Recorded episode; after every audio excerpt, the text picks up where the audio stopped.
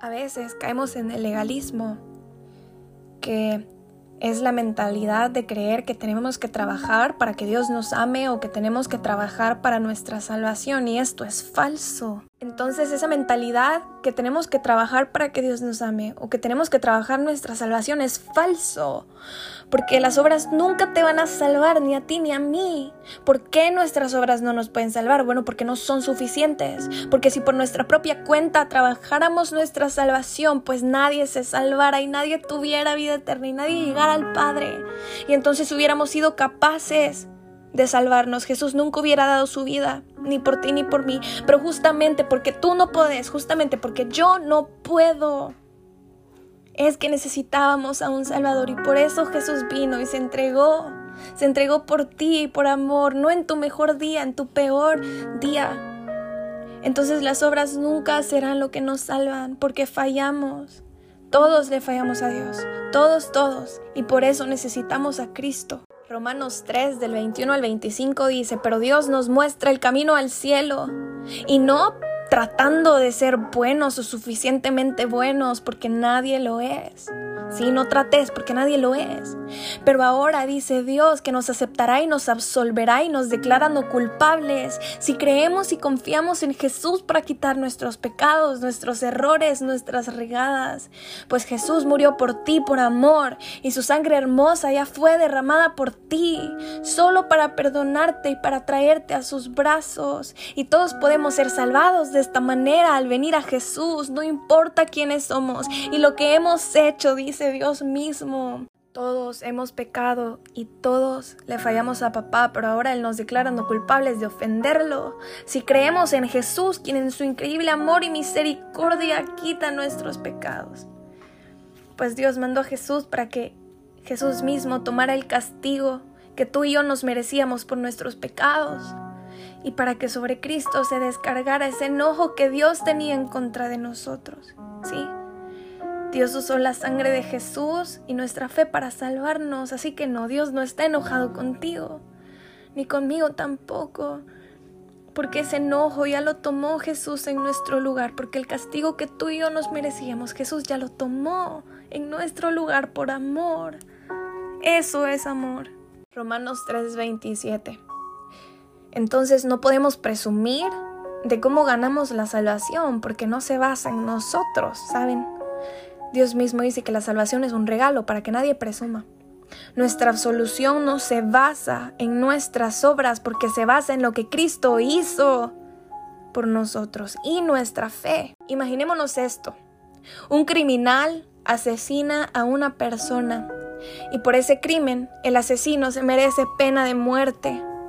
Cuando el asesino va al día del juicio resulta que ya hubo alguien quien murió en su lugar quien tomó la pena de muerte que el asesino se merecía.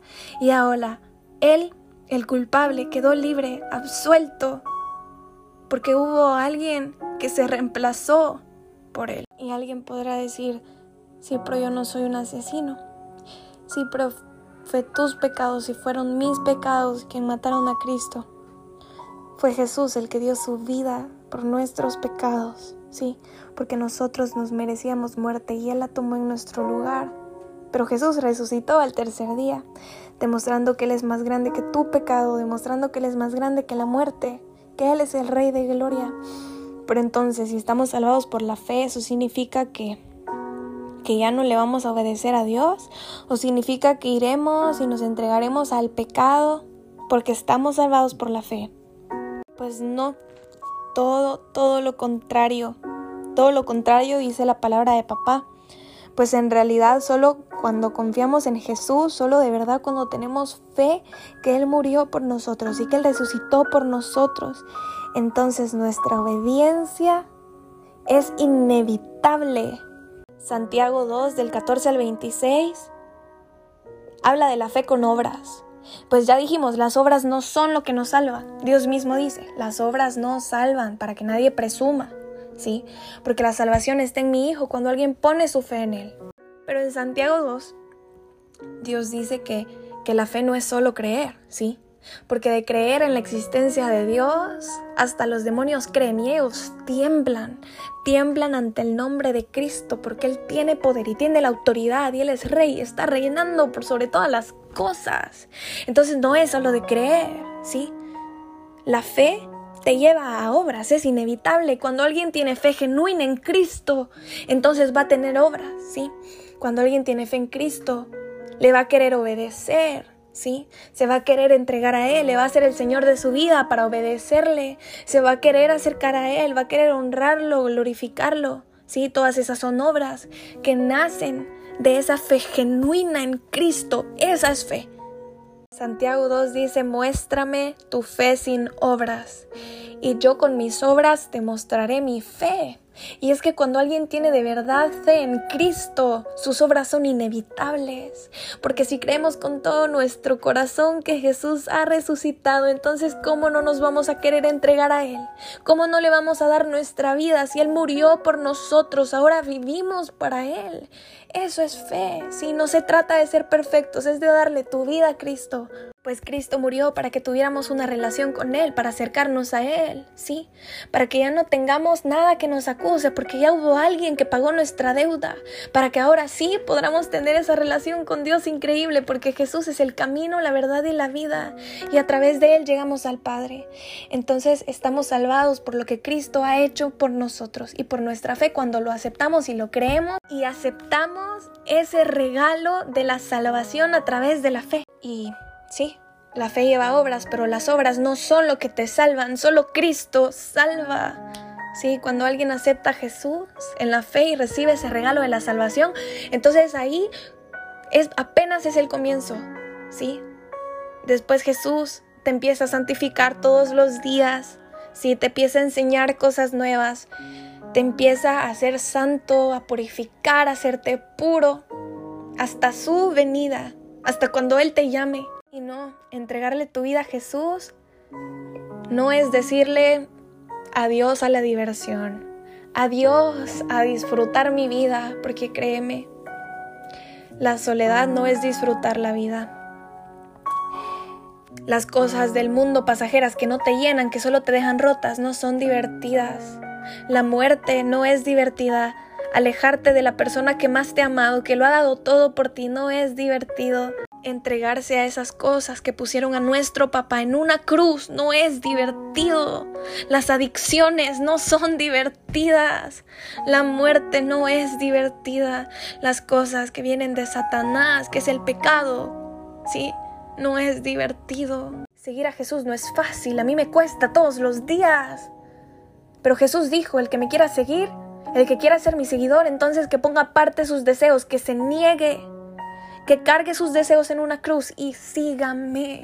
¿Sí? Jesús dijo, entren por la puerta ancha que lleva la vida eterna, porque la puerta que lleva la perdición es angosta y muchos entran en ella, porque es fácil entrar, porque es fácil entregarse a las cosas del mundo. ¿Sí? Pero son pocos los que encuentran ese camino de la vida y ese es Cristo. ¿Sí? No hay nada más hermoso que entregarle tu vida a Dios, entregarle tu vida a Jesús, poner tu fe en Él. Y si tal vez seguís escuchando el podcast y, no le has dado tu vida aún a Jesús, hagamos una pequeña oración, ¿sí? Gracias papá por darnos acceso a ti, ¿sí? Gracias por amarnos lo suficientemente como para haber dado la vida de tu Hijo por nosotros. Gracias Jesús por tu amor infinito, por tu sangre preciosa, por haber aceptado cargar con, con la muerte que yo tenía que morir. Creo en ti, Señor. Creo, Dios, en tu Hijo, creo en lo que Él hizo por mí, creo que Él murió por mí para justificarme. Creo que Él resucitó al tercer día y creo que Jesús está vivo. Y en este momento, mi Dios, yo te entrego mi vida si tengo dudas, si tengo temores, si tengo angustias, entonces te las entrego. Te entrego todo, Señor, así como tú lo entregaste todo por mí. Te entrego mi vida, Señor, que es tuya. para vivir para ti. Sé que no va a ser fácil y tú sabes, Dios, que me cuesta, pero te lo entrego todo porque tú vales la pena, Señor. Jesús, yo no te veo, pero sé que tú me estás viendo. ¿Podrías por favor venir a mi corazón en este momento? Te acepto como mi Señor y mi Salvador como mi vida entera y te entrego mi vida, Señor, y empecemos esta historia así, empecemos esta relación de padre a hijo, de siervo a Señor.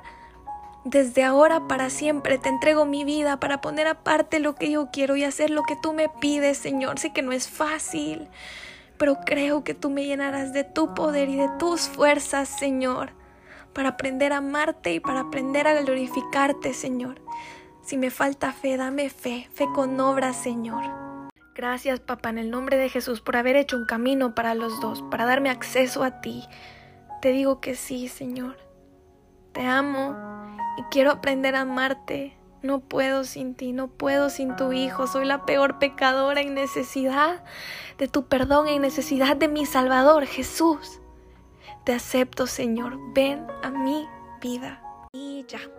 Espero en el nombre de Jesús de que Dios les haya hablado un poquito, sí, acerca de lo que Cristo ha hecho por ti. Fue solo por ti, de verdad. Y por mí también, yo sé, es increíble, demasiado bueno para no creer, pero así es, ese es nuestro Dios. Un Dios que nos ama increíblemente, un Dios que quiere tener una relación con nosotros, ¿sí? Por último, sabe que Dios te ama y, te, y que te quiere cuidar y que por eso lo dio todo por ti, sí, para que te salvaras. No vino a condenarte, sino a salvarte. Confesale tus pecados a Dios, dice la carta primera de Juan 1.9. Confesale tus pecados a Dios y Él te los perdonará, porque justamente su Hijo bendito dio su sangre para el perdón de tus pecados. Que así sea.